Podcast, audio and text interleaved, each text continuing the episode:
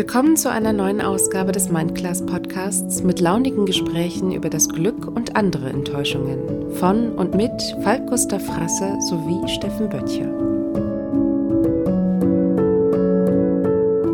Eins dieser Dinge, die äh, sich bei mir im Laufe der letzten Jahre wirklich zum Positiven gewandelt haben, das ist ein bisschen meine Arroganz. Ich selber habe mich nie so empfunden, ähm, aber mir ist das von anderen gespiegelt worden in der Zeit, in der du dich selbst zu hoch stellst, einschätzt, hochmütig bist, verdrängst du und verleugnest du auch vieles, was denn dann mit Augenhöhe zu tun hat, was mit Gegenpositionen zu tun hat und so. Und gerade in dieser Zeit findest du massiv Anhänger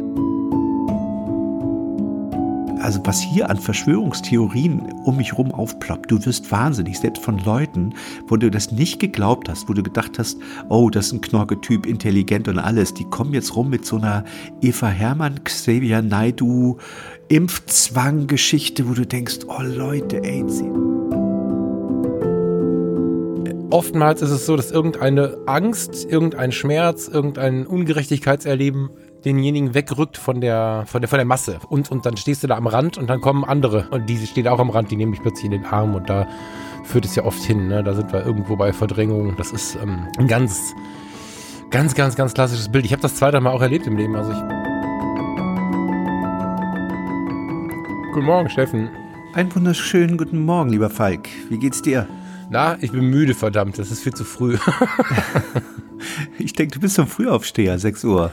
Ja, ja, sonst will ich das. Ich habe vercheckt, dass wir gestern, ähm, also am Abend vor unserer Aufnahme auf den Geburtstag gehen. Oh. Und ähm, ja, also zu Corona-Zeiten ist Geburtstag ein sehr großes Wort. Wir haben zu viert mit 100 Meter Abstand beieinander gesessen. Man kann aber trotzdem eine Flasche Wein trinken und ja, ich, äh, guten Morgen, schön, dass du da bist. Ich bin immer noch abstinent, du. Das ist, das tut richtig gut. Ja. Also ich bin jetzt seit, weiß ich nicht, drei Monaten oder so frei von mhm. jedem Tropfen Alkohol und ich vermisse es nicht, ich äh, brauche es nicht. Ich, das fühlt sich richtig gut an. Mhm. Ich bin, ähm, ich bin immer mehr der Bauchgefühl-Typ. Also eine mhm. Zeit lang war es so, dass man dann auch vielleicht, vielleicht sogar, auch wenn ich ganz ehrlich zu mir selber bin, aus Gewohnheit mal ein Glas Wein am Abend getrunken hat. Inzwischen geht das hart nach Bauchgefühl und ganz, ganz oft bietet mir irgendwer was an und ich sage, nee. Oder gestern habe ich gelernt, es gibt total leckeren alkoholfreien Rosé, da war ich völlig geflasht. Das war völlig wow. abgefahren. Das, also, das ist ein Wein, kein Traubensaft, äh, der im Nachgang irgendwie den der Alkohol wieder entzogen wird. Das war echt lecker. Also, mhm. ich brauche das nicht mehr so. Ja, das, ähm, so ganz abstinent, das ist immer so eine Sache. Ich weiß immer nicht, wie gut ich so Radikalitäten finde. Nee, ich bin da nicht, ey, ganz ehrlich, wenn, wenn ich irgendwo auf einer Party bin, kriege ich einen Tonic angeboten und ich habe richtig Bock drauf, dann ah, okay. äh, mache ich das. Okay. Das ja. ist auch, ähm, habe ich festgestellt, ähm, jetzt, ich habe ja auch jetzt zwischendurch mich mal wieder fleischlos ernährt, wenn du, mhm. wenn du diese absolut Intensität weglässt, von der du gerade gesprochen hast, dann, dann ja. fühlt sich das viel leichter und besser an. Weißt du, wenn du sagst, pass auf, ich äh, nehme ja. mich jetzt fleischlos. Und wenn ich Lust habe, dann, dann nehme ich auch wieder was. Oder wenn ich, wenn ich, ich habe jetzt, trinke jetzt keinen Alkohol, aber ich Bock drauf habe, dann trinke ich wieder was. Ich versuche halt keinen Bock drauf zu haben. ja, aber du, das ist, du bringst das total schön auf den Punkt. Ich habe ähm, ich hab mit diesem Absoluten halt so ein bisschen, ich weiß gar nicht, wo das gelagert ist, das Problem. Da muss ich nochmal tiefer drüber nachdenken. Aber ich, ähm, also es ist ja kein Muss, dass man sich irgendwas absolut verbietet und ich stelle einfach fest, zum Beispiel das Essen. Ja, so wenn wir, wenn wir uns so mal die, die, die Haltung von Tieren anschauen. Wir haben da ja schon auch mal tief drüber gesprochen. Ich weiß nicht, haben wir das nicht sogar in dieser langen Aufnahme bei den Fotologen so lange besprochen? Ich glaube schon, ne? so Tierhaltung und solche Geschichten. Ja, ja, ja. Ähm, ne, also ich kann dann nicht zum Vegetarier werden. Ne? Ich meine, Förster Sohn, ich bin da, habe da auch sehr viel in meiner Kindheit irgendwie äh, positive Verbindung zu dieser ganzen Geschichte. Aber ich kann sehr, sehr gut auf Haltung gucken und dann einfach äh, mal eine Woche halt kein Fleisch essen und dann doch zum Edeka und das teure Fleisch kaufen oder. Also das, das funktioniert bei mir weit besser, als wenn ich mir was verbiete. Tatsächlich. Ja. Äh, ach so, ganz kurz, vielleicht noch mal kurz ein Shoutout an Jan Hendrik. Vielen Dank. Einen schönen Gruß ich hier bestellen, Steffen. Jan Hendrik ähm, hat gehört, dass ich in der letzten Episode zu dir gesagt habe, ich tue da immer Süßstoff rein, weil ich irgendwie zu faul bin und so. ähm, er hat mir einen Kaffee geschickt, der so langsam geröstet ist, dass ich keinen Süßstoff brauche, sagt er. Ich bin ähm, Fand ich sehr süß und ja, ich soll dich lieb grüßen. Sehr gut. Mir geht's heute äh, ein wenig, ähm, ich bin also mental Warte super kurz, gut. Warte kurz, warte kurz. Das ist schon zweimal passiert. Du musst kurz warten, bis ich dich frage, wie es dir geht. Sonst wirklich völlig egoman, tust als wenn es mich nicht interessiert. Okay, dann, dann schneide ich das so und warte jetzt einfach mal. nee, nee, lass drin. Das ist was zum Lachen jetzt. Steffen, wie geht's dir? Oh, ich bin im Arsch. Also ich bin mental Ah. fit, ich bin motiviert, ich freue mich. Ähm, die Corona-Situation ist immer noch äh, be also beängstigend und ich jetzt sind äh, Lockerungen beschlossen. Hier in Mecklenburg gehen die Tore wieder auf. Ich bin äh, in den letzten Tagen und Wochen ein paar Mal in Plau drüben gewesen, im neuen Haus, dazu gleich mehr. Und ich wurde jedes Mal rausgewunken und äh, Ausweiskontrolle. Also ich sag mal so, ich konnte mir Ach so, mit deinem Nummernschild. Ne? ja, ich konnte mir ähm, das früher nicht vorstellen, dass die Mauer aufgeht, als ich noch ein altes DDR-Kind war. So, und da habe ich gedacht, das ist äh, unmöglich, dass die Mauer aufgeht. Und als sie dann aufging, konnte ich mir nicht vorstellen, dass sie irgendwann wieder zugeht. das ist echt so. Ja, Und, und das ist wirklich beängstigend. Also ich war wirklich, das ist so, ich weiß auch nicht. Naja, jetzt, jetzt sind Lockerungen beschlossen, so ein bisschen Hoffnung habe ich. Ähm, die Jobsituation hat sich nicht geändert. Es ist äh, wirklich ähm, düster, aber ähm, ich habe jetzt auch also mich entschieden, wir haben ja über Akzeptanz gesprochen, dass mich das jetzt nicht mehr tangiert, weil ähm, wir haben jetzt, ich glaube auch, weiß nicht, ob das ein Fehler war oder nicht, äh, Montag Notartermin gehabt. Wir haben das Haus gekauft. Ja, sehr. Drei, vier Wochen später, glaube ich, als wir das erste Mal drin waren. Und ich mache das erste Mal was äh, Vernünftiges, glaube ich. Ähm, oder ich. Also ich muss da vielleicht mal ganz kurz ausholen. Ich bin eigentlich ein Typ, der sehr gern so unvernünftige Sachen kauft. Also ich habe äh, ja mit meiner damaligen Frau, mit mit mit meiner, äh, mit der Christina, mit meiner Ex-Frau äh, schon mal ein Haus gekauft und das war so eine Holzhütte im Wald. Weißt du, wo jeder sagt, hä, Holzhütte im Wald, seid ihr bescheuert? Du hast da keine Ahnung und Holz, da musst du aufpassen und bla und so. Ich sage, nee, fühlt sich gut an, mache ich. So, also ich bin immer irgendwie eher vom Gefühl, dass ein Haus Charakter haben muss und es muss eine gute Energie haben und sowas. Und äh, wenn Makler sagt, um Gottes Willen, was willst du denn da, das wirst du ja nie wieder los, dann dann triggert mich das erst recht. Ja, voll kenne ich.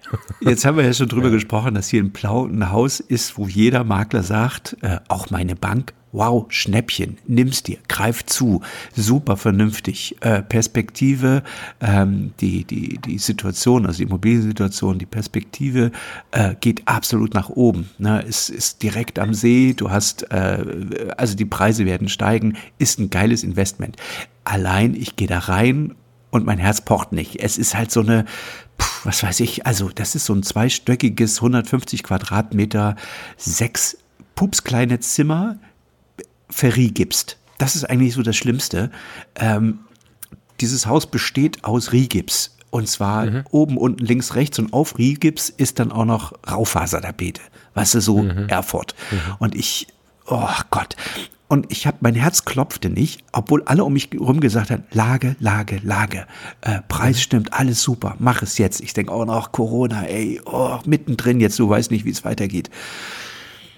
Jetzt haben wir es gekauft. Äh, nachdem wir wieder mit einem befreundeten Architekt drin waren und der gesagt hat, Mensch, Substanz ist doch geil, mach, ah, los, komm. Und dann haben wir es jetzt Montag, hatten wir den, den Notartermin und ich war äh, gespannt, was sich hinter den Wänden, hinter den Rigipswänden äh, befindet. Wir sind am Montag direkt nach dem Notartermin. Also der Verkäufer ist wirklich ein ganz, ganz netter, netter Herr, der uns äh, auch schon die Schlüssel gegeben hat. Wir haben auch schon eine Anzahlung geleistet, dass wir jetzt auch einfach schon mal, äh, schon mal rein können.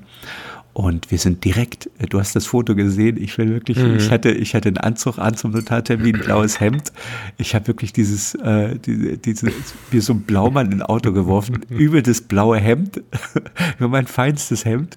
Und dann haben wir mit einer, habe ich mir eine Stichsäge im nahegelegenen Baumarkt geholt und dann haben wir die schlimmste aller Rigipswände weggesägt. Und es war wirklich ein Labsaal.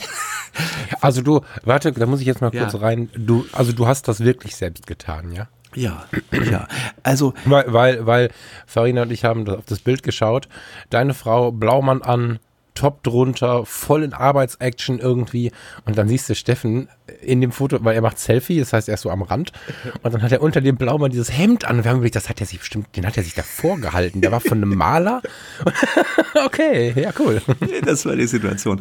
Nee, weil ich, ähm, das war wirklich so ein bisschen äh, das, was ich gehofft hatte, dass mhm. sich hinter diesem Rigips, also dieses Haus ist so alt, dass es da nicht mal Unterlagen drüber gibt. Es gibt so ein paar, mhm. wir waren beim, beim Grundbuchamt und haben da mal ein bisschen uns Unterlagen kommen lassen.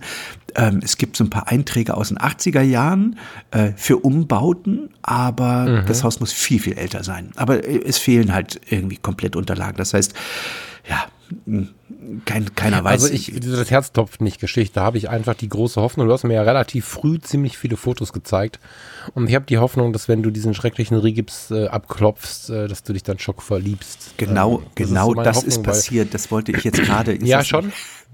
Wir haben, wir haben wirklich Montag, äh, ich sag mal so, drei Meter Rigips äh, schon mal weggenommen und darunter befindet sich eine herrliche Fachwerkwand und zwar mm. mit altem Lehm, äh, äh, so richtig, der, der, der, der Lehm noch mit Stroh drin, also richtig alt, ähm, ja. alte Balken, wirklich schöne alte mhm. Balken. Ich verstehe nicht, wie man da Rigips drüber zimmern kann. Okay, das war die Zeit.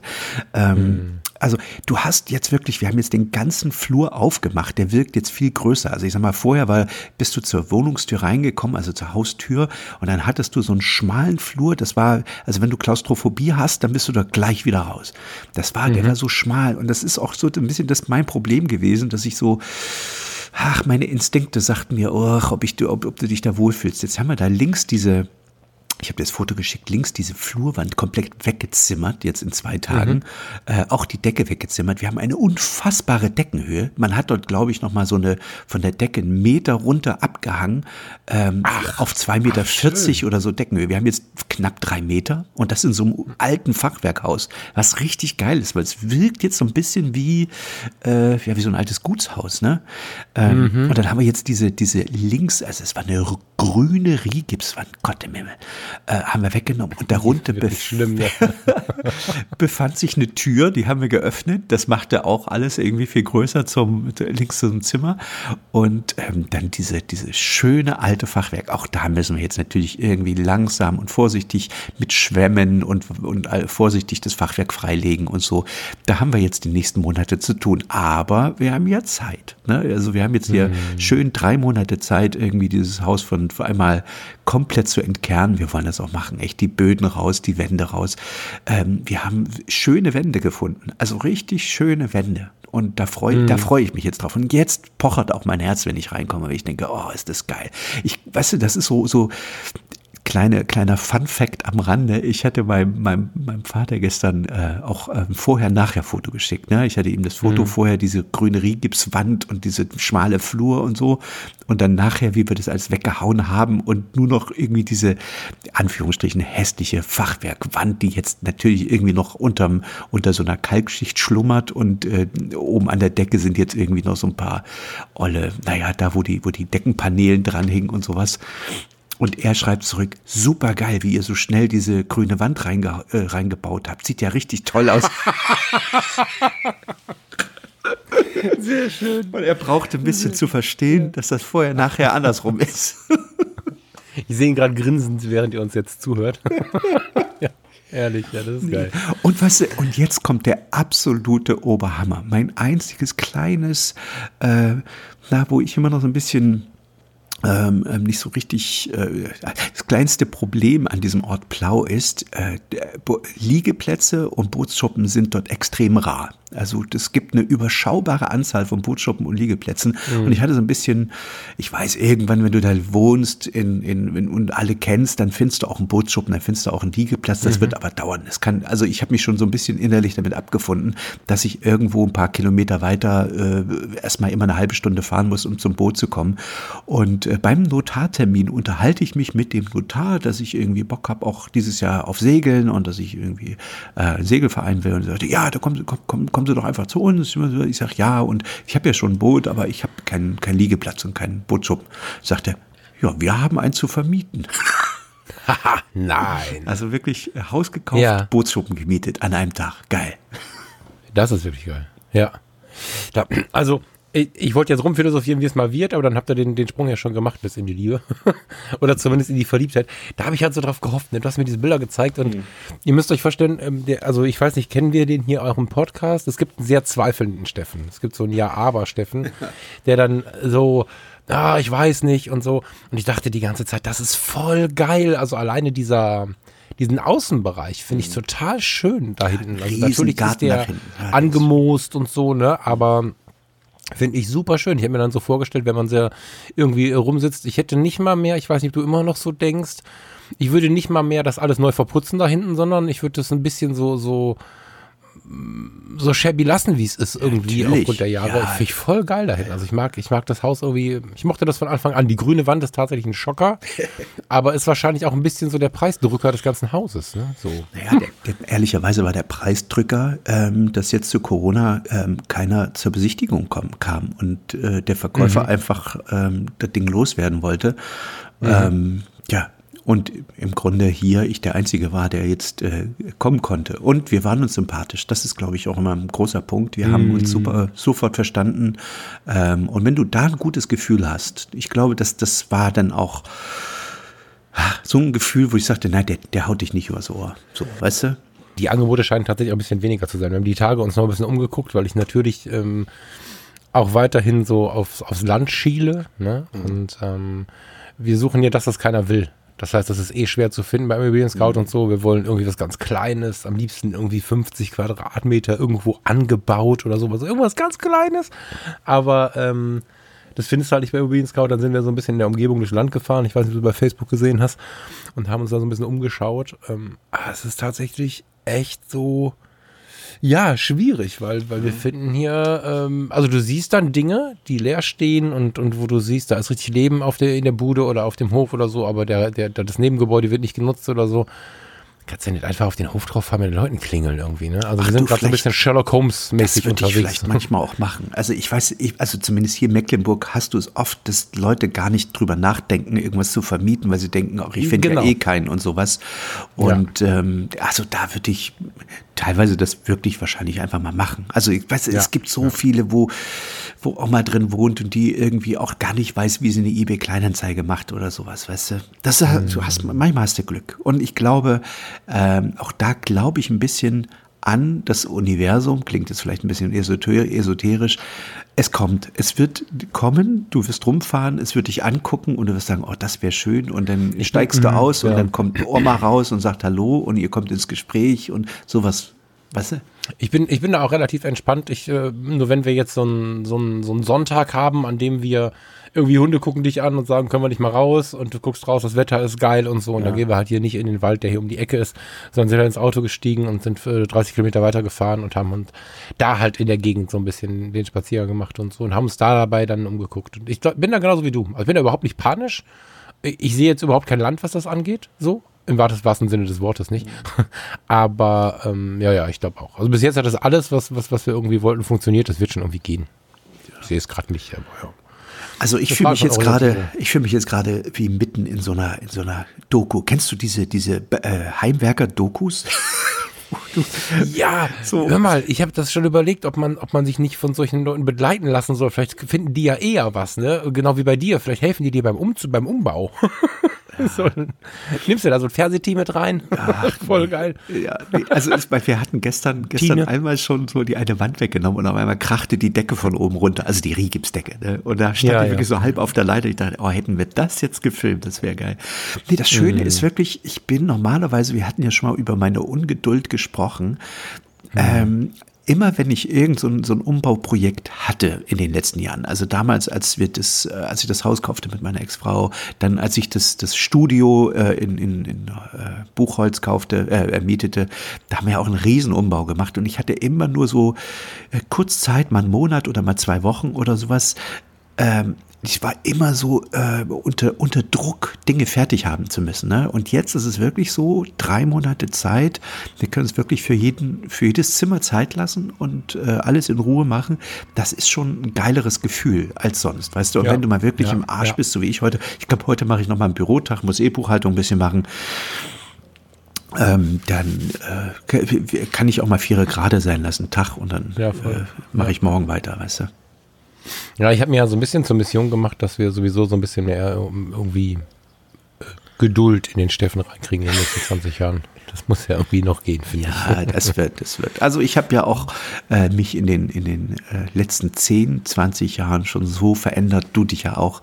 Da äh, mhm. habe ich keine, äh, ja, habe ich keine Angst, dass das nicht passiert. Ich bin auch schon wesentlich gelassener geworden. Also zu früher ja, ja, habe ich mittlerweile wirklich, äh, rede ich ja sogar langsamer. Man merkt es schon in meinem. Und ich, manchmal macht es sogar mein, mein direktes Umfeld verrückt, dass ich nicht so durchdrehe. Im Moment muss ich dir mhm. sagen, also was hier an Verschwörungstheorien um mich rum aufploppt, du wirst wahnsinnig, selbst von Leuten, mhm. wo du das nicht geglaubt hast, wo du gedacht hast, oh, das ist ein Knorke-Typ, intelligent und alles, die kommen jetzt rum mit so einer Eva Hermann, Xavier Naidu, Impfzwang-Geschichte, wo du denkst, oh Leute, ey, zählt doch mal eins und eins zusammen und och. Ja, das bei, ist, bei Eva Hermann bin ich tatsächlich auch ein bisschen erschrocken, da hätte ich das jetzt nicht so getraut. Bei allen anderen wundere ich mich gar nicht so richtig, aber ja.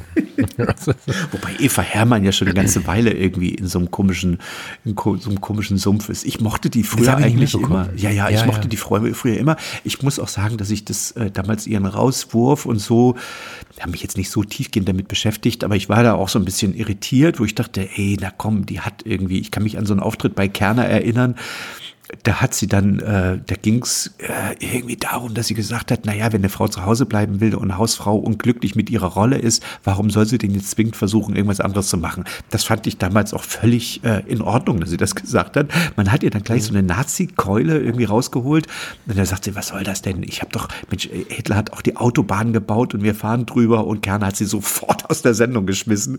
Ähm, mhm. Und seitdem äh, mit diesem, mit diesem Satz irgendwie war sie ja draußen, ähm, wo ich dann auch gedacht hätte, man hätte es mal ein bisschen differenzieren können. Dann mhm. aber im Laufe der Jahre, ich weiß nicht, ob es bei ihr denn so ein bisschen äh, die Situation war, sie irgendwas machen musste, ging sie ja immer weiter rein in so eine komische weiß ich nicht, Verschwörungs. Ich habe das, ich habe sie dann auch aus dem Blick verloren. Aber bei auch bei Xavier Naidoo habe ich immer gedacht, Mensch, lass doch den armen Kerl, lass ihn seine Musik machen, ist nicht meiner. Aber den habe ich dann neulich auch in so einem Video weinen sehen und dann dachte ich, ja, ja, ja, ja, ja, was ist denn da los? Ja, ja, ja das ist. Also, ich habe mich jetzt tatsächlich ein bisschen davor gedrückt, wir hätten jetzt auch noch eine Stunde weiter über das Leben auf dem Land reden können, weil ich das Thema total schwer finde. Ähm, wir haben das ja vorher schon besprochen, dass wir in die Richtung wollen. Boah, weißt du, also, das war jetzt, hast du gerade ganz schön skizziert. Das ist ja ganz oft so, dass, dass äh, Leute in diese, ja, das ist sogar schwer einzugrenzen, was das für eine Ecke ist. Ne? Also wer gestern gegen Flüchtlinge geschrien hat, fängt heute plötzlich an, irgendwas zu erzählen, dass, dass Frau Merkel Corona erfunden hat. Ich überspitze das jetzt ein bisschen. Ähm, oftmals ist es so, dass irgendeine Angst, irgendein Schmerz, irgendein Ungerechtigkeitserleben denjenigen wegrückt von der, äh, wie soll ich das sagen, von der, von der, von der normale, von der, von der Masse. Von normal ist auch ein Wort, das ist ja eigentlich verboten. Aber und, und dann stehst du da am Rand und dann kommen andere und diese steht auch am Rand, die nehmen dich plötzlich in den Arm und da führt es ja oft hin. Ne? Da sind wir irgendwo bei Verdrängung, Verleugnung. Das ist ähm, ein ganz, ganz, ganz, ganz klassisches Bild. Ich habe das zweite Mal auch erlebt im Leben. Also ich kann das mechanisch oder psychomechanisch, wenn es das überhaupt als Wort gibt, ich kann das ganz gut nachvollziehen, so von dem, was da im Kopf passiert. Ähm, was ich nicht nachvollziehen kann, ist, ähm, dass, dass, dass, dass, dass man das in, bei so einem krassen Thema nicht merkt. Ne? Also da gibt es auch mhm. wieder Erklärungen für, warum das so ist ähm, dass man es dann, dass man sich dann in dieser wabernden Masse, die dann zusammenhält, so sehr wohlfühlt und geborgen fühlt, dass man dann anfängt, von der Verdrängung ins Verleugnen zu kommen und dass man dann laut wird und dass man beinahe vom, vom, vom, vom Ziel verliert, was eigentlich das Ziel ist. Und wenn das Ziel morgen erledigt wäre, würde man was anderes in der gleichen Masse finden. Und das ist ja auch mit der Grund, warum in der, in der Mehrzahl die Leute aus einem Lager kommen. Ja, man die, muss aber natürlich jetzt auch mal so ein bisschen äh, sehen, dass wir im Moment eine Situation haben, äh, die wirklich sehr, sehr strange ist. Also sehr merkwürdig mhm. und äh, komisch. Und natürlich ähm, war mir klar, dass es äh, Verschwörungstheorien gibt, was ich nicht gedacht hätte, dass es in meinem direkten, nicht direktes, aber in meinem äh, Umfeld, in meiner Timeline Leute gibt, von denen ich wirklich eine hohe Meinung hatte, dass die jetzt auf einmal mit so einem Käse anfangen. Das Problem ist so ein bisschen, ich glaube, man kann es, es ist zu komplex, man kann es nicht fassen, man versucht ein, äh, man sucht einfache Erklärungen, so, um sich das irgendwie einzuordnen. Ähm, und so der, der, der, der, der, der schlimmste Move oder der, der kurioseste Move ist dann immer, ähm, die fragen ja dann immer, wem nützt es? Ne? Also wem nützt äh, Corona jetzt? Und dann äh, sucht man jemanden, dem das gerade nützt. Ne? Amazon nützt es, mhm. Bill Gates nützt es, vielleicht, also was ich auch Quatsch finde. Und dann mhm. wird sozusagen alleine der Nutzen für bestimmte, wird, wird da etwas konstruiert, eine, eine Theorie konstruiert und die wird dann so als, als wahr hingenommen. Ich äh, muss da wirklich mal zwei Seiten ganz kurz, wo, wo man das schön ähm, äh, differenziert äh, sich immer nachlesen kann, ähm, Faktencheck. Und zwar ist das einmal eine Seite, die müssen wir unbedingt verlinken, mimikama.at. Ähm, ja die, kennst du bestimmt auch. Ähm, ja, unglaublich gute Seite, die recherchiert eigentlich immer nach. Auch ähm, jetzt im Moment gerade haben wir hier so, so einen Pseudo-Impfzwang, ne, der Corwin von Kuhwede, den ich eigentlich als Fotograf unglaublich geschätzt habe äh, oder schätze, ähm, hat jetzt auch so ein YouTube-Video, was wahnsinnig viral gegangen ist, wo er äh, im Grunde versucht hat zu beweisen, dass man hier versucht, äh, von hinten durch die kalte Küche Mm, ja, einen Impfzwang ähm, durchzusetzen. Ähm, ja, auch das äh, wurde widerlegt. Ähm, also die, man muss ein bisschen gucken, also Mimikama.at, äh, da gibt es einen schönen Faktencheck und Volksverpetzer.de, die mag ich auch sehr gerne. Die checken das ja, auch. Die haben eine super immer. gute Zusammenfassung, die habe ich gestern gefunden ja, irgendwo. Genau. Die, ja, mm. also für alle, die so ein bisschen anfällig sind, äh, Leute, das ist ein scheiß Virus, der wurde nicht von Bill Gates. Es ist, das ist wirklich Käse. Nee, also es ist wirklich, äh, schaut mal auf diese zwei Seiten, die sind, äh, das ist unterhaltend, Xavier Naidu und Eva Hermann da zu sehen, aber nehmt es nicht für voll, glaube ich. Das ist. Naja, guck mal, also das Ding ist ja, ich will gar nicht sagen, wir wissen, also ich, ich finde total wichtig, dass wir vor allen Dingen, also umso intelligenter oder, oder wacher wir gerade sind, ich benutze jetzt das Wort wach, weil das wird ja dieser Tage sehr äh, missbraucht, wie ich finde. Umso wacher wir sind, umso mehr müssten wir einfach wahrnehmen, wie wenig wir wissen. Und das ist auch völlig in Ordnung so, weil mhm. Steffen, du und ich, wir haben, ähm, wir haben dieses medizinische Wissen nicht. Ja, vielleicht habe ich da ein Grundverständnis mal mir angelangt in, in einer Lebensphase, in einer langen Lebensphase, aber ich habe dieses Wissen nicht. Große, ähm, in ihrem Fach äh, wirklich angesehene Oberärzte sagen zu mir, sorry Falk, äh, keine Ahnung, ja, zu diesem Thema. Und äh, wir müssen wir müssen nicht so viel verstehen. Wir müssen verstehen, dass da ein Virus ist. Diesen Virus, ähm, der, der, der, den können wir halt äh, nicht bekommen oder wir können alles dafür tun, die nicht zu bekommen, indem wir dieses, jenes und welches einsetzen. Wir kriegen ja schon eine ganz gute Zusammenfassung, ähm, wie das Ding übertragen wird. Ähm, immer steht äh, hinter diesen Aussagen wahrscheinlich oder nach dem heutigen Stand oder solche Dinge. Und ähm, ich, ich weiß nicht, ob es wirklich so ist, als dass wir das durch die Bank verstehen müssen, weil dann müssen wir alle nochmal verschiedene Fächer studieren. Nämlich nach der, nach der Medizin ähm, die alleine nicht reicht übrigens. Ein, ein, ein, rein Mediziner, der Medizingrundstudium oder irgendwas gemacht hat, kommt lange noch nicht klar mit den ganzen Themen. Dann geht es um Ökonomie, ähm, dann verbindet sich ja dann die ganze Weltwirtschaft miteinander. Also wir müssen, um das alles zu überblicken, ich glaube, es gibt niemanden, der alles überblickt, sondern es sind immer viele Experten, die zusammensitzen. Ja. Warum, und jetzt muss ich kurz ein bisschen ranten, kommt denn dann Baggerfahrer Heinrich oder Bürokaufmann Wilhelm auf die Idee, egal wie viele Stunden er im Homeoffice damit verbracht hat, zu verstehen oder verstehen zu wollen, was denn hier Sache ist. Ja, wohin soll das führen? Und selbst wenn, weil du hast gerade gesagt, ähm, der Virus kam nicht von, man stelle sich vor, er käme dann doch in Wuhan aus dem Labor. Ist er da rausgefallen? Hat der Praktikant die Pipette umgeschmissen? Was auch immer.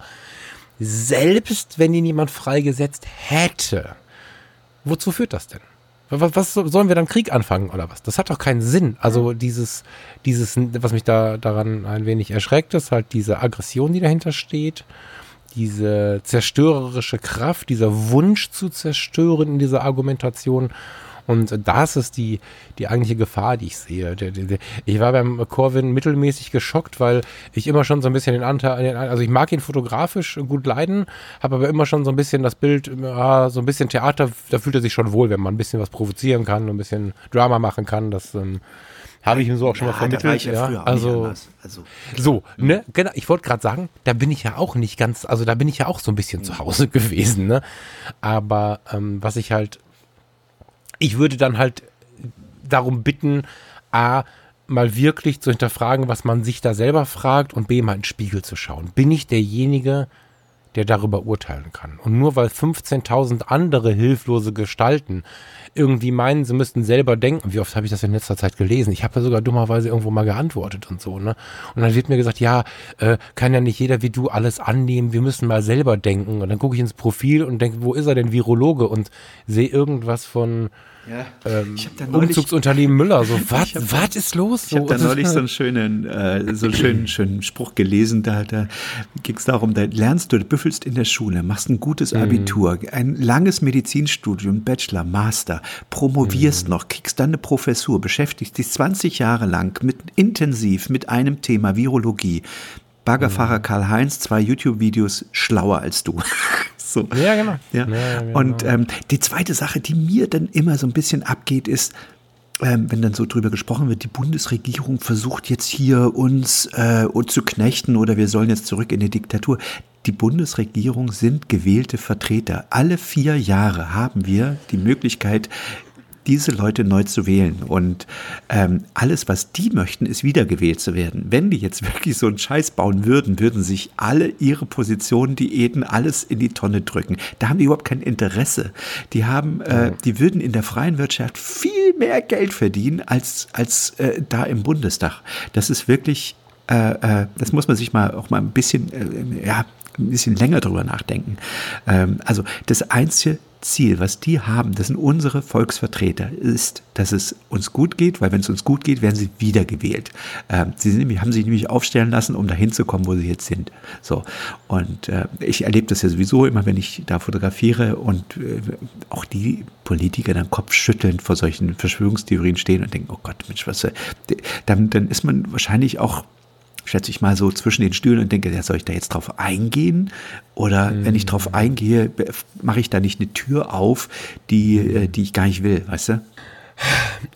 Zumal dieser schlimme Kapitalismus wurde halt, war halt das Argument die ganze Zeit und dann zerstören sie sich jeden Grundsatz des Kapitalismus. Die gesamte Wirtschaft wird, wird quasi selbst zerstört. Von, von denen, die ja, die ja gewillt sind, diesen Kapitalismus zu leben. Und dann sagt man, das machen die mit Absicht. Also im Prinzip machen die alles mit Absicht. Lass uns nicht so renten, lass uns mal drüber, lass uns mal, also erstmal ist es gar nicht so ein hartes Urteil, wie es vielleicht klingt. Ich schiebe die Leute von meiner Timeline, das ist aber Selbstschutz. Man könnte mhm. jetzt auch irgendwie einen Auftrag übernehmen, was zu ändern. Ich habe den äh, Corvin von Kuhwede äh, ignoriert inzwischen. Ich habe diese, diese Leute, die dann vielleicht ein bisschen weiter weg sind, auch ich meine, für den, der jetzt kein, nicht aus der fotografischen Szene kommt, Steffen und ich sind da ein bisschen näher, weil er Fotograf ist und auch in so ein bisschen dieser medienaktiven Szene unterwegs ist. Ne? So, den habe ich mir vom Radar geschoben. Das muss ich mir nicht antun. Aber es ist nicht wirklich böse gemeint, was ich hier sage, weil ich selbst aus meiner Haut auch weiß, wie es ist. Erstens in so einer, am Rande, ich war nicht drin, aber am Rande von so einer Verschwörungskiste zu stehen und sich da wohlzufühlen. Und ich weiß, wie es ist, nicht reflektiert, also eher verdrängend durchs Leben zu gehen. Ja, das ist jetzt nicht immer schon so, dass ich geboren bin und äh, gedacht habe, oh, ich schreie ein bisschen wenig als äh, Embryo, ich muss mal äh, als, als kleines Baby, was geboren wurde, ich muss mal ein bisschen weniger schreien, meine Umwelt irgendwie äh, nicht so sehr zu stören, sondern das ist ja auch ein, ein Produkt der Jahre. Das ist eine Sache, die sehr, sehr schnell passiert, dass man, ja, anfängt zu zweifeln und an der falschen Stelle die falschen Leute trifft. Das geht sehr, sehr schnell. Bist du ein bisschen sensibel dabei, hast eine schlechte Lebensphase und dann bist du da drin. Ja? ja. Und dann kommen Leute wie wir und wollen dir das absprechen. Also du bist nach einer Verletzung, nach einer Enttäuschung dahingesprungen und dann kommen Leute wie äh, der Mindclass Podcast oder wer auch immer sich mit diesen Themen beschäftigt und wollen dir deine Vernunft, deinen aktuellen Lebenssinn, das ist ja oft so, absprechen. Und dann gehst du natürlich dagegen. So. Ja, also nochmal, wir sind im Moment in einer sehr, sehr, sehr, sehr merkwürdigen gesellschaftlichen Situation und ich habe absolutes Verständnis, wenn da Fragen aufploppen, die man sich äh, versucht zu beantworten und äh, man muss nur gucken, wo man sie sich beantwortet. Ähm, vielleicht noch, bevor wir jetzt auf unser eigentliches Thema gehen, ganz kurz, ich habe äh, auch für die, die jetzt im Moment äh, so wettern gegen diese, gegen diesen Mundschutz und gegen diese ja, die Mundbedeckung, die man jetzt äh, in den Supermärkten überall machen muss. Wisst ihr, ich, auch da ist meine Timeline voll mit Leuten, die dagegen wettern, äh, dass, dass die äh, Schutzmasken und so, äh, dass das nervt und so. Aber wie lange, wenn du ins Auto einsteigst, gurtest du dich an. Wenn du im Winter draußen frierst, setzt du dir eine Mütze auf, ziehst dir eine dicke Jacke an. Du sollst jetzt einfach nur mal im Supermarkt diesen scheiß Mundschutz umtun. Und ich muss dir ehrlich sagen, ich würde mich freuen, wenn wir das beibehalten, weil wenn ich früher gesehen habe im Supermarkt, ich gehe sowieso nicht gerne in Supermärkte, dann kommt dann, habe ich schon ein paar Mal erlebt, wie dann so ein Typ mit seinem Wagen an, an der Obsttheke vorbeiläuft und einmal quer durch den Raum hustet, ohne sich die Hand vom Mund zu nehmen mhm. und der ganze Schmodder landet auf dem Obst. Da gehst du mhm. vorbei und denkst, holst du nichts jetzt. So, da muss ich sagen, mm. lieber Mundschutz. Ey, was da angehustet wird und was ich mir schon für Scheißviren im Leben reingeholt habe, äh, mm. das ist wirklich, es ist doch nicht schlimm. Du fährst doch mit, mit dem Helm Motorrad, weil du dich schützt. Und das Gleiche ist jetzt mal für drei Minuten im Supermarkt irgendwie diesen, diesen Mundschutz aufsetzen. Das ist doch nicht schlimm. Da habe ich glücklicherweise gar nicht so viele Leute in meinem Umfeld. Ich habe gestern Abend spannenderweise so ein Gespräch geführt, ähm, weil, also ich habe festgestellt, dass auch hoch hochintelligente Menschen, ich meine hochintelligente Menschen, offensichtlich was von diesen eigenartigen Postings sich annehmen, ähm, erzählen mir was von der, von der Schwächung der Lungenfunktion und Ey, ich habe jahrelang zehn Stunden am Tag so ein Ding getragen. Und ich kenne jetzt keine Berufserkrankung und da ist ja, also ich war auch in der Mitarbeitervertretung spätestens da. Also es ist ja alles, was dich irgendwie krank machen kann. Und wenn es die Veränderung deines linken kleinen Nagels ist, weil du da zu viel Desinfektionsmittel drauf bekommen hast, es ist ja alles wirklich als Berufskrankheit irgendwie gelistet und es gibt alles irgendwie für alles ein Drama, wo ich manchmal denke, Leute, ihr übertreibt es ein bisschen, das ist jetzt nicht schlimm. ähm, es gibt äh, vom Mundschutz tragen keine Probleme. Ja, und das, also ich habe glücklicherweise keinen, der so wirklich dagegen wettert, wie du es gerade beschreibst in meinem Umfeld, aber ich bin halt auch tatsächlich ein bisschen gesiebt, was meine Facebook-Kiste angeht. Aber ich höre dennoch raus, dass manche von diesen Geschichten ankommen. Und es gibt, ich meine, klar, ne, wenn du dir den Mundschutz selber nähst und du hast ihn noch nicht gewaschen und das ist frischer Stoff, das kennen wir vielleicht alle, wenn wir ein T-Shirt dann hast du schon mal, Steffen äh, hustet gerade, das passt dazu. Du hast dann schon mal den, den ja, das ist, da, danke für die für die Atmo jetzt, die passt da rein. Du hast, du hast dann äh, diesen Kennst du das, wenn ein T-Shirt ausziehst, das er, äh, auspackst, das erste Mal so schüttelst, dann hast du so diese, diesen Feinstaub in der Luft von, ja, ja. von der Herstellung. Ja. Ey, klar ist es kacke, wenn du so einen Mundschutz auf den Mund ziehst, ohne den gewaschen zu haben. Ne? So, so ein Stoffding, was selber genäht ist oder was irgendwo aus dem Laden kommt oder so. Das ist richtig. Alles andere äh, macht nichts. Ja, also äh, lasst euch mal nicht so bescheuert machen. Das ist so schon ein paar Mal hier gesagt. Aber ich würde eigentlich gerne, hm, also unser Thema, ich hatte wegen dem Part jetzt ein bisschen Sorge, weil ich, weil ich fürchte, das war jetzt nicht so, ich, ich kann da nicht so achtsam drüber sprechen, wie ich gerne würde, weil es mich tatsächlich ein wenig bestürzt. Also es bestürzt mich ein wenig, ähm, wie viele Menschen damit umgehen, wie wenig Frieden sich manche Menschen wünschen.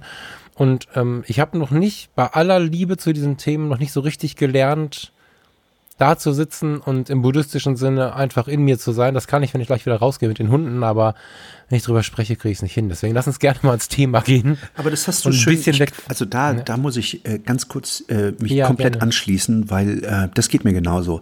Ähm, wir, wir kriegen ja auch manchmal Post, wo es dann heißt, ja Mensch, hier an der oder der Stelle, ähm, da, da merkt, äh, das klingt vielleicht nicht manchmal nicht so achtsam. Ähm, das ist ein Prozess. Du bist nie irgendwie am Ende angekommen und sagst, jetzt bin ich hier der, äh, der Buddhist, der Dalai Lama, der, der keiner Fliege was zu Leide tun kann. Das ganze Ding fängt ja im Kopf an. Und wir beide, mhm. der Falk und ich, wir sind in so einem Prozess und wir lernen damit umzugehen. Es hat uns geholfen. Wir wollen euch in diesem Prozess äh, mitnehmen. Das ist eigentlich so ein bisschen der das Ziel dieses Podcasts. Von daher äh, nehmt es nicht mal alles so tragisch. Wir sind auf einem sehr guten Weg und äh, wenn wir nach äh, zurückgucken einmal und äh, die letzten 10, 20 Jahre Revue passieren lassen, also ich kann jetzt erstmal nur für mich sprechen, dann merke ich, wie viel mir das gebracht hat, die Dinge einfach mal zu reflektieren, drüber nachzudenken und mhm. mittlerweile auch natürlich zu verändern. Und da habe ich auch noch einen ganz, ganz weiten Weg vor mir, über den ich mich auch richtig freue.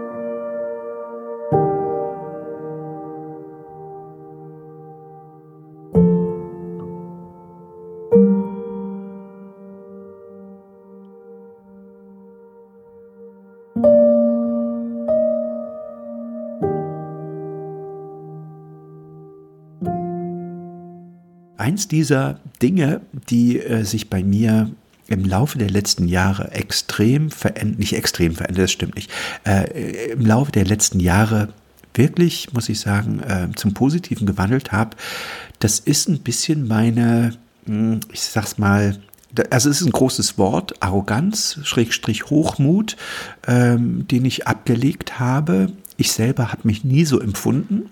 Ähm, aber mir ist das von anderen gespiegelt worden. Also das mhm. äh, ist so eine Sache, ähm, ja, dass man mir früher so ein bisschen meine aus meiner Sicht Selbstsicherheit als Arroganz äh, auslegte, beziehungsweise Hochmut. Und ich äh, arbeite daran, weil, mich, weil, weil, ich so nicht rüberkommen will. Also mich, mich hat es schon ähm, ja, geärgert, mitgenommen, dass ich so eingeschätzt wurde. Und das war eine Sache, an der, äh, wo ich äh, viel an mir gearbeitet habe, auch immer noch arbeite. Es mag sicherlich auch wieder hin und wieder mal Situationen geben, ähm, ja, wo dieser, dieser Charakterzug vielleicht so ein bisschen durchschimmert. Hm. Das äh, mag immer auch am Rezipienten liegen, also wie der mich von vornherein wahrnimmt. Dann sucht man, äh, dann, dann ordnet man manche Dinge des Gegenübers natürlich auch immer noch mal ein bisschen anders ein. Aber äh, das war eigentlich unser Thema heute so ein bisschen. Wie, wie war das denn bei dir? Warst du früher auch so ein bisschen, ich sag mal, übertrieben ja, selbstsicher? Ja, ja. So ein bisschen. Ja, ja, ja. Also im, was du gerade gesagt hast, ist total richtig, das ist halt voll der Weg. Das ist ein Weg und kein Ziel. Ne? Das, das, das Ziel kann sein, auf diesen Weg zu kommen, aber ähm, am Ende dieses Weges zu stehen, das, da wirst du auch keinen Buddhisten finden und, und wer sich alles mit solchen Themen beschäftigt, der sagt, okay, und jetzt bin ich cool. so, ne, das Nirvana, das findest du am Ende. Ganz, ganz am Ende, wenn überhaupt. Und ähm, ich finde den Weg halt super spannend. Ich bin auf jeden Fall, also ich habe relativ früh, da bin ich, da bin ich äh, an der Stelle mal kurz vielleicht vielen Dank für die vielen, vielen Rückmeldungen zu der Religionsepisode. Das war wirklich magisch, was da an Rückmeldungen kam. Und da passt das Thema auch so ein bisschen rein in dieser, in dieser Zeit, in der ich vom coolen, 15-jährigen, rauchenden, Cappy im Gesicht Typen äh, dann plötzlich doch irgendwie mich im YMCA gefunden habe und da dann ähm, gemerkt habe, dass ganz schön cool ist, auch über diese Themen zu sprechen. Und ähm, dass zum Beispiel die Bibel nicht nur ein spießiges Scheißbuch ist, sondern auch, ob man es religiös betrachtet oder nicht, ein ganz gutes Gleichnis fürs Leben darstellt hier und da. Und in dieser Zeit ähm, habe ich zum Glück schon gelernt, so ein bisschen auf mich selber zu schauen, aber das hat natürlich nicht von Anfang an gut funktioniert. Und klar hatte ich äh, Zeiten, ich, ich hatte in jungen Jahren eine sehr cholerische Zeit, so haben wir auch schon mal drüber gesprochen. Da haben wir irgendwie zu dem Satz gefunden, ähm, dass du durchaus einen, ich weiß nicht mehr, wie wir es formuliert haben, vielleicht weißt du es noch, dass du halt entscheiden kannst und nicht nur einfach irgendwas bist. Ne? Ich weiß nicht genau, wie du es formuliert hast, aber das war sehr, sehr schön. Dieses cholerische konnte ich ablegen, weil ich es einfach hinterfragt habe. Ne? In der Verwandtschaft hieß es dann immer, ja, ja, du hast einen italienischen Opa, das ist normal. Also man hat mir immer die Legitimierung dazu gegeben, die Legitimation. Und ich selbst habe aber gesagt, ich will das so gar nicht. Und ich hatte noch keine zwei vorne stehen, da war das schon cool. Aber ähm, es gab diverse Lebensphasen, wo ich dachte, wirklich weit über den Dingen zu stehen. Also diese Rettungsdienstkiste zum Beispiel, ich habe das gemacht oder angefangen, weil ich mir vorgestellt habe, wo kann ich denn den Menschen aus dem tiefsten Mist holen, so, weil ich eine Sinnhaftigkeit in dem gesucht habe, ähm, was ich so lernen möchte im Leben und was ich so können möchte im Leben. Und ähm, in den ersten Jahren war ich etwas verstört davon, dass du die ganze Zeit angeglotzt wirst. Also es ist einfach, du fährst mit dem Rettungswagen im Sommer an der Eisdiele vorbei, dann, dann dreht sich die gesamte lange Schlange um, guckt dir hinterher irgendwie. Das, das hat, also, hat mich verstört. So. Ähm, in der Zwischenzeit, so in den Mitteljahren, habe ich es nicht mehr bemerkt. Da, da, da kam dann aber schon so eine leichte Selbstherrlichkeit, wahrscheinlich zwischen den Zeilen oder, oder in meinen Gehirnwindungen dazwischen. Da war das einfach normal. Und nachher, ähm, als ich dann auch so diverse Ausbildungen hatte und Weiterbildungen hatte und irgendwie so auf der Wache so einen, ja, so einen gewissen Status hatte, da war es dann so, dass ich tatsächlich dann so hochmütig wurde, dass ich, nachdem ich das ja irgendwann dann verlassen habe, das ganze Gebiet und gesagt habe, ich gehe ins Krankenhaus, auf der Straße ist mir zu krass geworden, da habe ich so zwei, drei Wochen ins Lang ziehen lassen und habe ich mit ähm, eine ganze Woche lang mit diversen Kollegen und Kolleginnen getroffen, einfach nur um mich zu entschuldigen, weil ich mich so krass verhalten habe, also ähm, mich so sehr über sie gestellt habe. Das ist so ein bisschen das. Ne? Ich finde eine Begegnung auf Augenhöhe heute unglaublich wichtig und ähm, wenn wir jetzt ähm, ins Gespräch gehen, ähm, Wir haben gerade über Corwin so ein bisschen gemeckert, über Corwin, also Corwin in der jetzigen Situation. Wir gehen ins Gespräch. Vielleicht nehmen wir uns Jens Spahn mit an den Tisch, ähm, zu dem ich erstmal aufblicken würde auf den ersten Blick. Ähm, wir nehmen zwei, drei Hörer mit, die wir nicht kennen und irgendwen von der Bushaltestelle, dann ist es mir, also im Sinne von einer Zufallauswahl, ist es mir unfassbar wichtig, heutzutage da absolut auf Augenhöhe zu sein. Ja, ich ähm, finde es wichtig, bei dem, zu dem ich vielleicht äh, auf den ersten Blick aufgucke, auf Augenhöhe zu sein. Noch wichtiger finde ich aber niemals herabzugucken. Und das habe ich schon gemacht. Also Hochmut ist was, und das, das hatte ich ja auch dir als WhatsApp geschickt, die Tage. Hochmut ist was, also dieses Hochmut kommt vor dem Fall, habe ich ganz viel im Kopf weil ich natürlich morgen in einer Situation sein kann, wo das einen sehr, sehr dollen Kontrast ergeben würde, wenn ich jetzt hier den Macker machen würde. Und ich beobachte dieser Tage auch nicht wenige Kollegen im Sinne von Freunden in meinem Umfeld, aber auch Kollegen im Sinne der Fotografie, die mir oder anderen, finde ich genauso schlimm, hochmütig begegnet sind. Meistens sind es andere, also meistens ist die Begegnung eine, die ich von außen mache. Aber wenn ich Hochmut sehe, bin ich vorsichtig und nicht so begeistert. Und jetzt ist es tatsächlich so, dass ich ähm, dann höre, dass sie sich beschweren, dass alles schlimm ist und so. Ich bin da sehr für Augenhöhe, weil ich selber aber auch schon hochmütig war. In verschiedenen Lebensphasen wahrscheinlich auch. Ist ein ganz, ganz ekliges Ding, wenn es ums Zusammenleben geht. Ja, man hat vielleicht selber oftmals so schon die Fußsohlen auf den Schultern von anderen gespürt und plötzlich kann man selber mal oben stehen.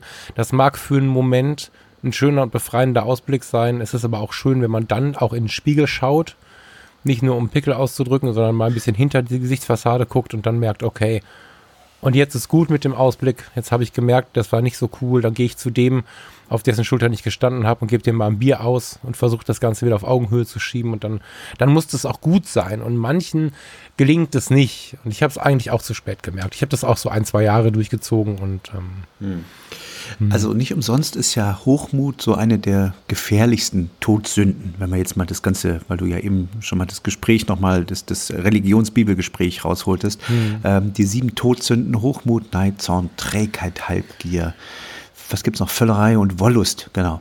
Ähm, ja, und man sagt, äh, Hochmut ist die gefährlichste von allen, wahrscheinlich, weil es auch äh, ach, ich weiß es nicht, weil es, weil es irgendwie einfach ist oder sowas. Ähm, ich glaube, das, was du eben sagst, da sind wir alle so ein bisschen, gerade wir Männer, ein bisschen ähm, anfälliger, weil wir natürlich in den 20ern unglaublich Testosteron geladen oder in den, in den als Teenager Testosteron geladen durch die Gegend laufen, ähm, mhm. was natürlich dazugehört, weil wir in dieser Lebenssituation, in dieser Lebensphase durch das Testosteron auch uns, uns gockeln. Also na, wir, wir gockeln ja rum, weil wir die Partnerin fürs Leben, das ist, steckt in unserer DNA so drin, das hat sich dann die Natur so ausgesucht.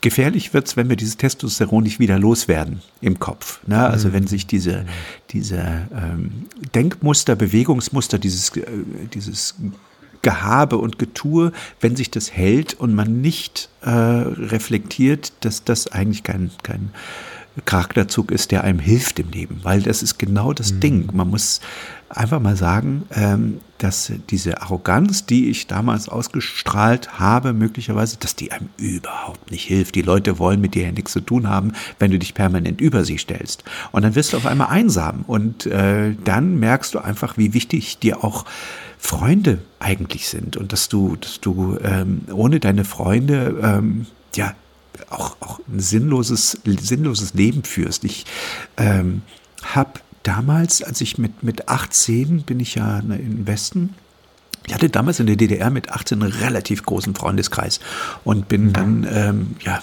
geflüchtet in den Westen und äh, habe da bei Null angefangen. Und nun ist es nur auch gerade in Hamburg so, dass du da kaum Leute findest. Also das ist so eine Klickenwirtschaft, da Anschluss zu finden, das ist fast unmöglich.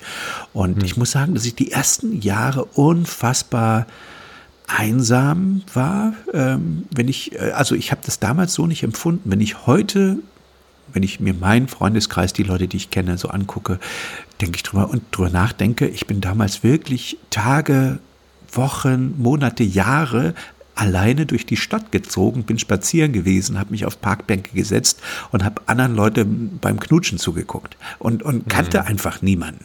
Ähm, das hat mich natürlich auch ein Stück weit demütiger gemacht, mit Freundschaften einfach viel, viel das Ganze wertvoller, ja, wertvoller damit umzugehen. Ne?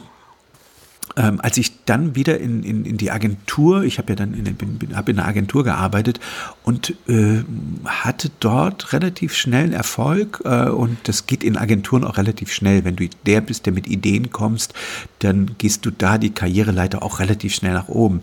Und hm. da, wenn du da nicht gefestigt bist charakterlich, ne, was ich damals mit, äh, weiß ich nicht, Ende 20, Anfang, wie alt war ich, Mitte 20, äh, wenn du da charakterlich nicht gefestigt bist äh, und diese Karriereleiter so schnell vom, äh, ich sage jetzt mal vom Teamassistent, meine offizielle Bezeichnung war, als ich, ein, als ich in, die, in der Agentur angefangen habe, bis zum Schluss mhm. war ich Key Account, äh, wenn du da so durchgehst, äh, dann, dann, und das Ganze ohne, ohne irgendwie ein Studium gehabt zu haben oder sowas, äh, riesige Beträge auch noch äh, mit riesigen Beträgen jonglierst, dann ähm, fühlst du dich auch so ein bisschen als, weiß ich nicht, Übermensch oder so oder hältst von dir einfach mehr, als dir zusteht. Und ähm, mhm. da muss ich sagen, habe ich damals, äh, bin ich auch sehr tief gefallen. Äh, von, mhm.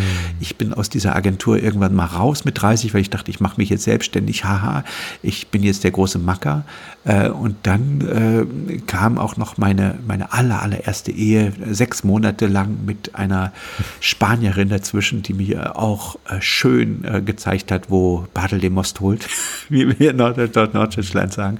Ähm, und dann bin ich auch richtig aufgeditscht. Und ich würde sagen, so mit 30 war das erste Mal was ein tiefer, tiefer Fall. Also wo wirklich, wo mhm. ich mich selbst in Frage gestellt habe und wo das so langsam anfing, auch bei mir, mich, mich da so ein bisschen zu reflektieren. Ich möchte kurz, du hast was ganz Schönes gesagt, wo man super gut eingreifen kann. Dieses Reflektieren, also sich selbst reflektieren, ist für mich inzwischen eine ganz normale Geschichte geworden. Nicht, weil ich cool bin, sondern weil das, weil ich gemerkt habe mit den Jahren, wie unglaublich wirksam das ist, um zufrieden zu bleiben. Und auch im Rennen zu bleiben, muss man auch mal so sagen. Ne? Wir sind ja dann doch Wesen, die nicht im Park sitzen wollen und, und, und anderen dabei zuschauen wollen, sondern, sondern wir wollen ja schon auch ein bisschen dazugehören und wir wollen, wir wollen Zufriedenheit und Anschluss. So und, und Selbstreflexion hilft dir dabei halt ganz massiv, weil du, das tut weh manchmal. Ja, du musst ja natürlich auch, also wenn, wenn du dich anschaust und, und, und versuchst hinter das Gesicht zu gucken, so, was mache ich denn da?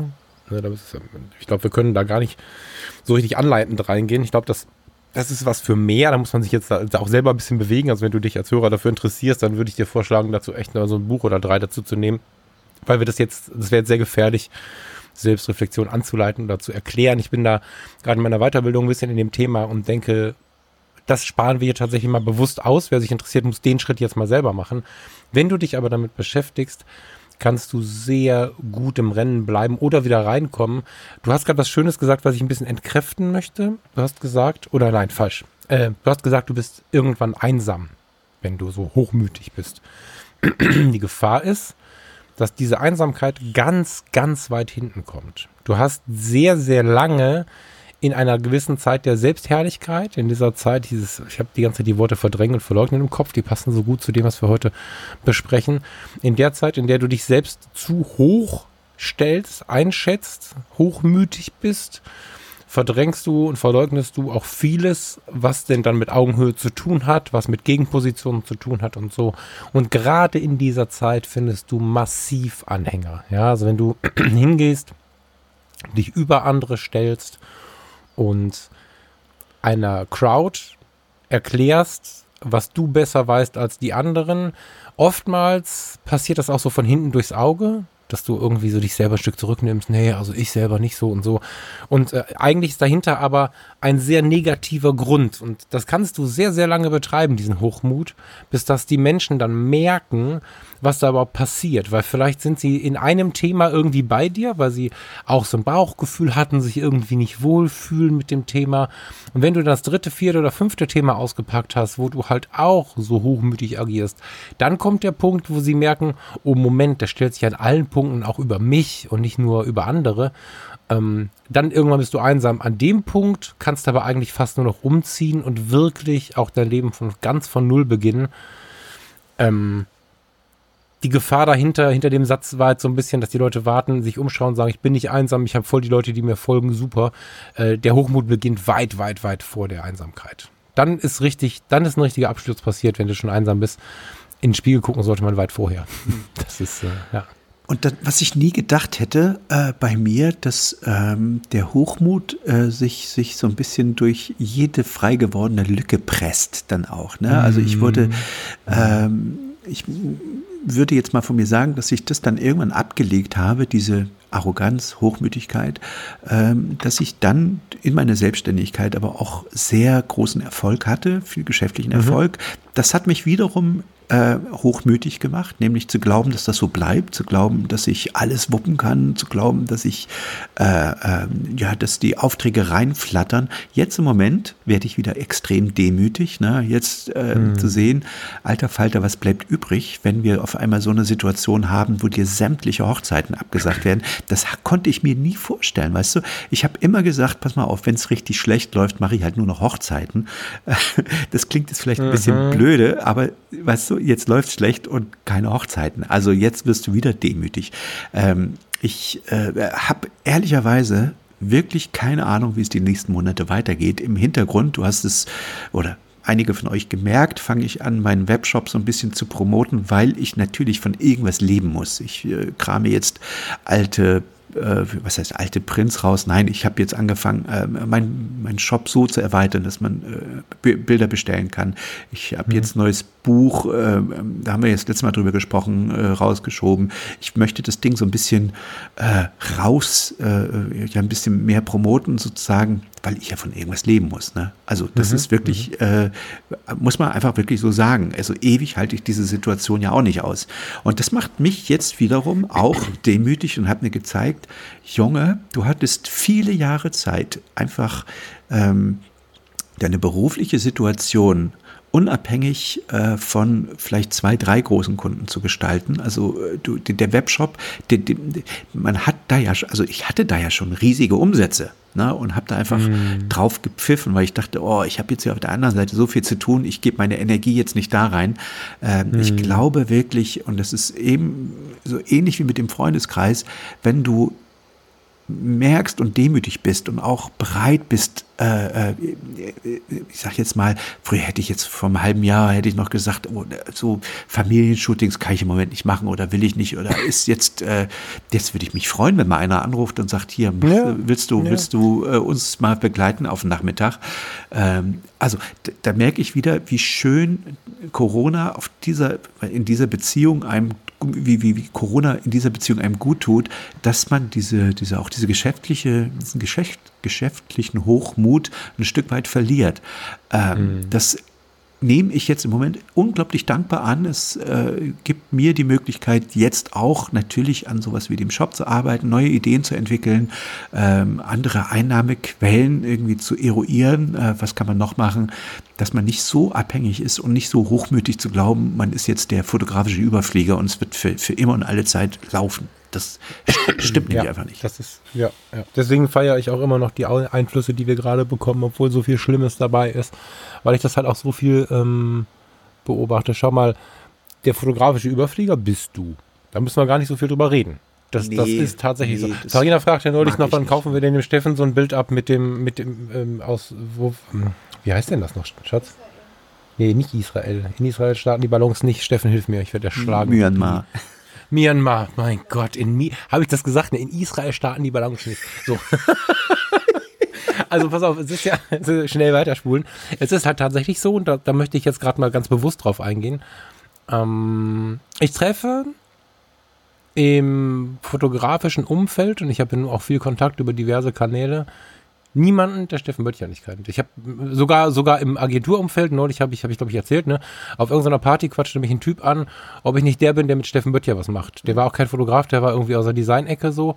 Du bist halt schon jemand, den man kennt. Aber der Hochmut ist das, was die Suppe versaut. Nicht, dass du, nicht, dass man dich kennt, nicht, dass du vielleicht sogar ein Überflieger bist oder zumindest ein herausragender Fotograf oder äh, jemand, der in der Öffentlichkeit die Menschen besonders gut erreicht, äh, dass der Hochmut nicht da ist. Das ist die Besonderheit dabei und das, was, was, man, was man beachten muss. Ja, das darf ja so sein. Schau dir mal die Geschichten um Helmut Schmidt an. Das sind Geschichten, wir können es nicht selber nicht mehr checken. Aber wenn ich das richtig verstehe, hätte ich, wenn ich ihn kennengelernt habe, mit ihm mich an den Tisch setzen können und wir hätten zusammen mit seiner Frau einen Kaffee getrunken. Mhm.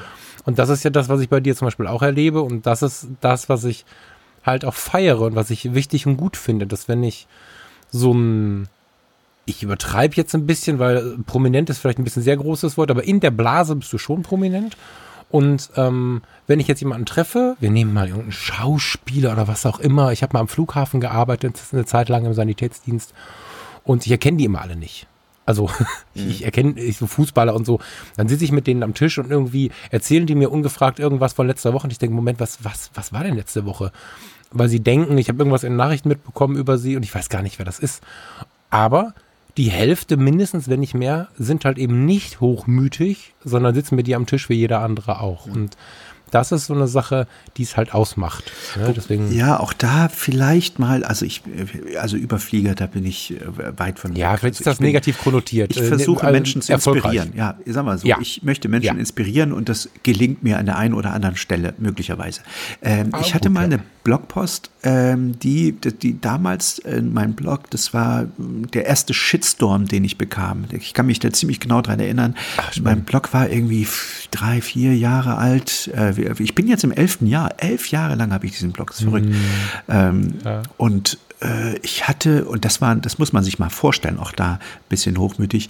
Ähm, damals war ich einer der ersten Fotografie-Blogs es gab so eine Handvoll mhm. Fotografie-Blogs, deswegen mhm. kennt man mich vielleicht auch ein bisschen. Ähm, und ich hatte locker, jetzt kann ich drüber, jetzt kann ich drüber reden, locker 6.000, 7.000 Besucher, Unique Visitor pro Tag. Das ist schon mhm. eine re relevante Größe. Da bin ich heute weit von weg. Also das ist immer so mhm. lustig, wenn alle mich kennen, wenn ich meinen Blog angucke, da ist keine Sau mehr drauf. Also lass es 200 sein heute noch. Ähm, okay, wenn ich mir Blogpost schreibe, dann habe ich auch noch 2.000, 3.000, aber jetzt im Moment so in der, in der, wenn, wenn nichts läuft, äh, habe ich halt auch nichts so. Und damals ähm, hatte ich noch eine Kommentarfunktion und äh, es hat mich auch immer irgendwie äh, gefreut, wenn Leute kommentiert haben, bis mir das dann irgendwann zu viel wurde. Dann habe ich die, äh, habe ich dann angefangen, auch ein bisschen gegenzuhalten, weil das teilweise dann auch Leute waren, die einfach versucht haben, irgendeine bestimmte Stimmung in den Kommentarfeed reinzukriegen äh, mhm. und äh, haben dann auch viel meine Bilder kommentiert. Ja, da hätte ich noch das noch anders gemacht und dies noch anders gemacht und haben mir dann quasi erzählt, äh, wie meine Fotos äh, auszusehen hätten. So, bis ich irgendwann mal ist mir der Kragen geplatzt und dann habe ich eine lange Blogpost darüber geschrieben, dass ich Bildkritik aus anonymer Quelle überhaupt nicht nichts mit anfangen kann. Also wenn mhm. mir, wenn, wenn ich denjenigen nicht kenne, der mir da eine Bildkritik gibt, dann kann ich mit dieser Bildkritik nichts anfangen. Und das habe ich aber ein bisschen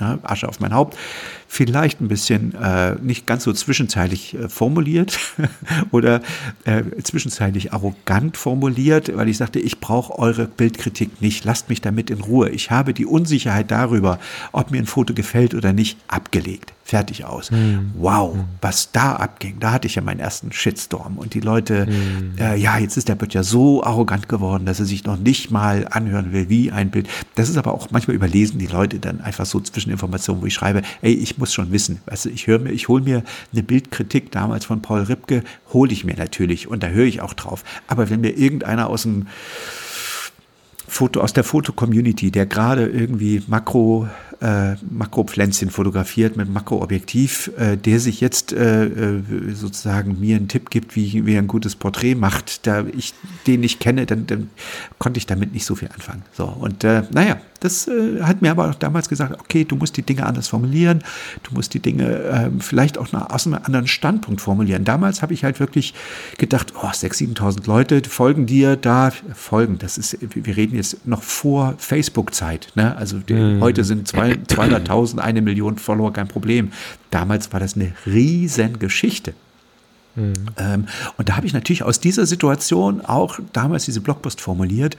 Äh, und danach, weil nach diesem Shitstorm habe ich den Blog einfach mal zugemacht, weil ich dachte, okay, das war jetzt, äh, das, das wollte ich nicht. Das ist mir auch, ich, äh, ich habe damals das nicht monetarisiert, mein Blog. Also ich habe damals überhaupt keine, nichts davon gehabt. Dann habe ich gedacht, den Stress, den tue ich mir jetzt nicht an. Und dann war der Blog auch wirklich mal für eine ganze Weile tot danach.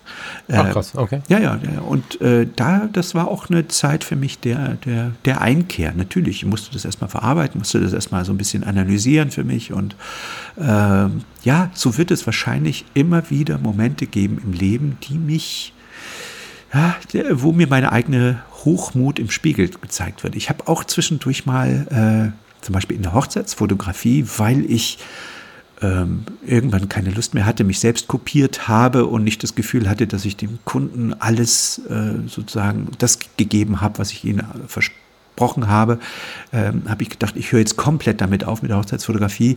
Ich will jetzt mhm. nicht sagen, dass das hochmütig war, aber ich kann mich erinnern, ich bekam dann, nachdem ich aufgehört hatte, im ersten Jahr Anfragen und ich war damals auch in so einer Promi-Blase. Ich hatte die Hochzeit von ja, von Rammstein, von dem Schlagzeug von Rammstein fotografiert. Ich hatte äh, die Kamps-Hochzeit fotografiert. Ich war schon so, sag ich mal, ich kriegte dann schon so ein paar Promi-Anfragen und dann bekam ich dann mhm. auch wirklich eine Anfrage, wo ich heute sagen würde, alter Falter, wie bescheuert bist du eigentlich, dass du damals das so abgelegt hast oder abgesagt hast im Sinne von, äh, ich bin jetzt ein richtiger Fotograf, ich muss jetzt keine Hochzeit mehr machen, Ding, weißt du.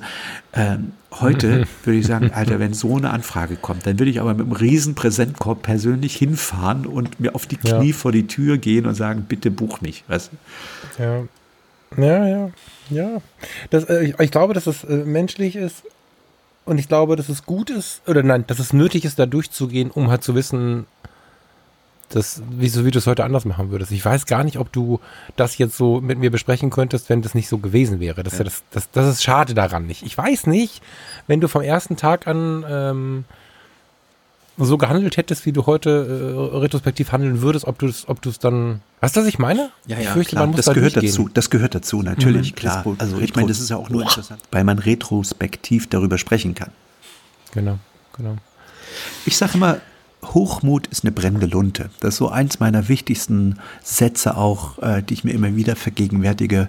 Ähm, diese brennende Lunte, Icarus, Ihr erinnert euch, ne? Hochmut kommt vor dem Fall. Das ist der schöne Ikarus, der mit Wachs mhm. wechselnden Flügeln ganz hoch hinaus wollte, der Sonne zu nahe kam und dann abstürzte. Das ist mhm. äh, eine schöne Geschichte, äh, die, die man immer, immer, immer sich äh, ja, im Kopf behalten sollte. Ja, lass uns auf Augenhöhe bleiben, aber auch zu uns selbst. Ja. Das ist, ähm mein lieber Falk, haben wir's? Haben wir's. Ich könnte noch eine Stunde weitermachen, aber ich glaube, das ist der Punkt. Eine Stunde fünf. Ja. Lieber Steffen, du musst äh, auf die Baustelle. Ich muss auf die nee, Baustelle. Nee, heute mache ich Bürotag. Äh, ich werde vielleicht heute ist äh, blauer Himmel, die Mürels aus dem Fenster geguckt, ist heute flach wie ein Brett. Vielleicht setze ich mich heute Nachmittag auch nochmal aufs Boot. Ja, ich habe schon überlegt, ob ich mich mal wieder mit den Subboards auseinandersetzen möchte. Das sind so die Mini-Boote, die du schon mal siehst, wo die Typen draufstehen. Ja, ja. langsam, langsam äh, ist hier ein bisschen viel blauer Himmel. Langsam müssen wir auch wieder aufs Wasser irgendwie. Das ist ein guter Anreiz. Ne? Lieber Steffen, da genießt den Tag. Genießt den Tag und wir stellen einen schönen Gruß. Ja. Wir hören uns spätestens nächste Woche wieder. Ihr da draußen, vielen Dank fürs Zuhören und äh, denkt immer dran, wir kommen alleine und nackt und wir gehen alleine und nackt und dazwischen haben wir Zeit, ein schönes Leben zu haben und die Dinge so für uns zu gestalten, wie wir sie gerne hätten. Schönes, nee, schönes Wochenende haben wir gar nicht. Schöne Woche noch. Schöne ciao, Woche. ciao. Ciao, ciao. Mhm.